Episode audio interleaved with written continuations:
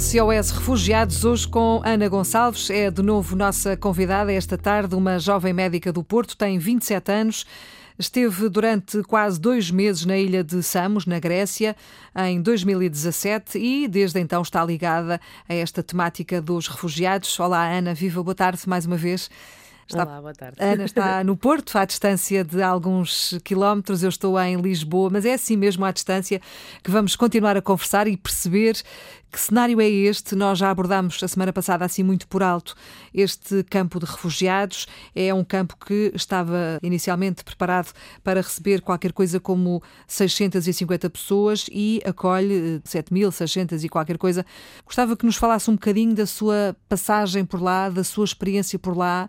Eh, com que expectativas é que ia, quando voltou, o que é que trouxe, enfim, tudo isso. Pode ser? Claro, e eu fui com uma expectativa de que seria uh, muito pior do que aquilo que eu vi.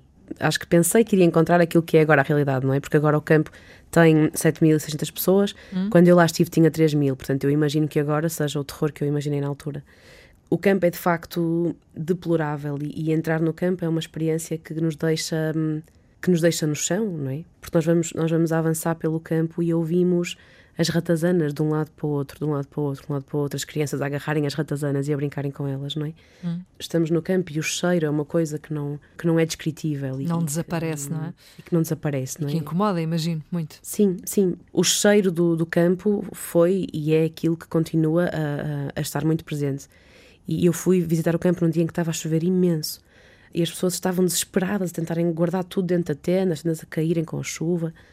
E, portanto, essa primeira imagem que me ficou foi de facto uma imagem de, de dor e de perda e de caramba, esta não é a minha Europa. É, isto não pode ser o conjunto de, de, países com o qual eu me identifico. Mas apesar de tudo, não é? apesar de, de, daquele primeiro impacto terrível que eu tive no campo, depois eu trabalhei também no, no Alpha Center, como já vos falei a semana passada. E o Alpha Center, este centro comunitário, é de facto um espaço de esperança e de luz e de amor e de acolhimento. Nós víamos os, os requerentes de asilo no, no, no, no Alpha Center, não é? eles iam todos os dias, estavam connosco todos os dias, conheciam-nos, nós conhecíamos.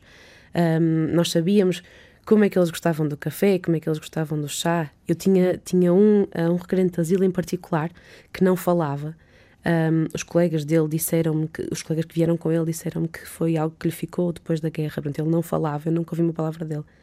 Mas ele ia todos os dias de manhã para o Alfa, o Alfa abria, era um pai nove da manhã, e eu abria o Alfa e ele sentava-se no sofá à frente do, do balcão da recepção onde eu estava e eu tinha por hábito pôr, pôr alguma música assim de fundo e eu punha Sara Tavares. E mal eu punha o álbum da Sara Tavares, ele fechava os olhos e, e encostava a cabeça e eu olhava para ele e via uma paz que é uma coisa extraordinária.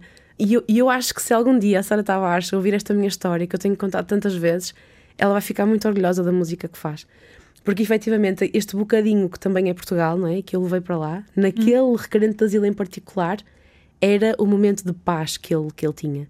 E houve um ou dois dias em que eu não coloquei logo a música e ele veio ter comigo e apontou para as colunas. Uh, com uhum. quem? Falta-me falta uma música Falta que tu aqui pôr. Um, e portanto, o Alpha Center, que era este espaço maravilhoso, onde eu contactei com imensos menores não acompanhados que estavam sozinhos na ilha e que eram meus alunos de música, este Alpha Center foi para mim um Era um oásis, não é? é? Ali no meio daquela confusão toda, daquela tristeza toda do, do campo, não é? É isso mesmo. É, é um oásis e é a prova viva de que as pessoas quando são motivadas pelas coisas certas, fazem coisas extraordinárias, não é? E que não precisam de muito. E, portanto, apesar do campo ser muito mau, o Alfa, na ilha de Samos, dá dá aquele calor às pessoas, hum. dá aquele aconchego. Eu, eu li alguns relatos de, de, requerentes de asilo que estão lá, que, que, continuam durante, são anos e anos, não é? Em que se dizia que há lixo por toda a parte, que ninguém limpa, tal como dizia Ana há pouco, há ratazanas e ratos, às vezes até se vêem cobras, não há água, não há casa de banho, é um caos sanitário, muito frio no inverno, muito quente no verão e por isso é muito difícil, obviamente, viver nestas condições. E depois alguém dizia que o Eldorado tornou-se neste inferno, não é?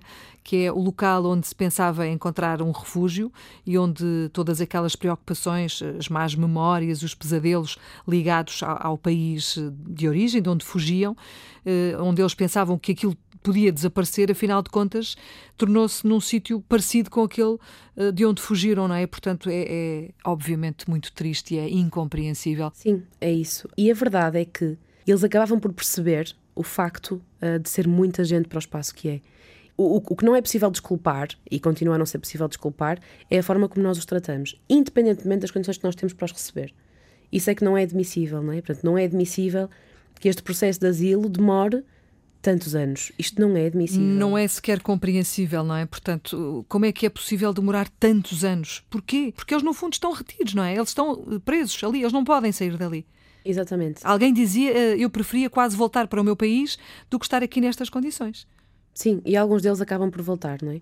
Alguns deles acabam por voltar ou então acabam por, por voltar a tentar de forma ilegal chegar a outro sítio e pedir asilo nesse outro sítio. O que lhes custa, sobretudo, é o facto de eles não serem tratados como humanos. Não é tanto as condições que nós lhes estamos a dar, mas é o facto de não serem tratados como humanos, é o facto de eles terem, terem medo da polícia. E eu acredito que eles tenham, porque eu também tive. Quando eu, quando eu era voluntária lá, nós ainda podíamos aceder ao campo, na altura, agora somos volunteers, já não tenho acesso ao campo, e nós recebíamos os new arrivals, as pessoas que tinham acabado de chegar à, à ilha, nós recebíamos uma chamada e à meia da noite íamos para o campo, distribuíamos roupas quentes, distribuíamos comida de emergência e, portanto, o medo com que aquelas pessoas uh, olham para nós quando lhes estamos a distribuir roupa, até perceberem que nós não somos polícia e que nós não somos staff do campo, uhum. é um medo que me marcou. E eles olham com muito medo, porque são recebidos com armas quando chegam à praia. Mães grávidas, mães com bebés de colo, idosos, toda a gente, crianças, toda a gente é recebida com armas apontadas à cabeça. E depois ficam, pelo menos lá em Sams, eles ficam numa gaiola, que é, é, é, é tudo uma grade, não é? Mas ao ar livre, à espera da manhã seguinte para poderem ser todos registados e para poderem ser todos vistos pelo médico. E enquanto aquele barco todo, aqueles três ou quatro barcos, não for, não for tudo, tudo revistado e tudo registado, eles não saem dali. Então eles ficam ali ao relento o tempo que for preciso, os dias que forem precisos. E estas pessoas olham para nós com um medo que nos mostra claramente como é que elas foram recebidas e que nos mostra a vida que elas têm levado, não é? E portanto, eu acho que é isso que lhes custa mais. É o facto de não serem tratadas como seres humanos. É isso que lhes custa a eles e que custa também a quem por lá passa e a nós também à distância, pelo menos a alguns de nós, assim à distância. Uh, oh Ana, é por todas estas razões e por todas aquelas que não foram aqui referidas, mas que, que foram vividas e que, e que existem, que a Ana uh, certamente há de voltar. Sim, sim, sim. Uh, é de facto um, um, plano meu num futuro e num futuro que eu espero que seja mais próximo, porque há muito para fazer, não é? E depois, quando nós voltamos, há muito para contar. Porque... É isso que tem feito também cá, não é? Sim. Tem andado a contar eh, as suas histórias, as suas experiências nas escolas e não só.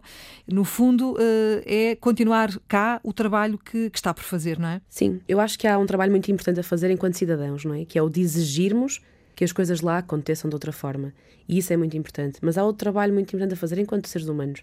E o trabalho que, que eu tenho feito nas escolas, e não faço sozinha, faço com muitas pessoas do Hub, uh, de nós falarmos às crianças sobre estes meninos que são iguais a eles, mas tiveram o azar de nascer noutro país do mundo. E este trabalho que nós fazemos e, e esta esta empatia que nós criamos nestas, nestas crianças que depois vão para casa e vão falar com os pais sobre isto. Uhum. E eu acredito mesmo que esta é uma das formas de mudarmos as coisas. É preciso abrir os olhos e olhar mais em frente e mais longe também, não é? E no fundo é transformarmos estes números em histórias, em pessoas, em, em rostos, não é? Em vozes. Sim, é muito isso. É tudo isso. É muito isso. Muito bem, Ana, agradeço mais uma vez o facto de ter vindo à Antena 1 partilhar a sua experiência. Olha, muito obrigada. Obrigada e bom trabalho. Até à próxima. Até à próxima.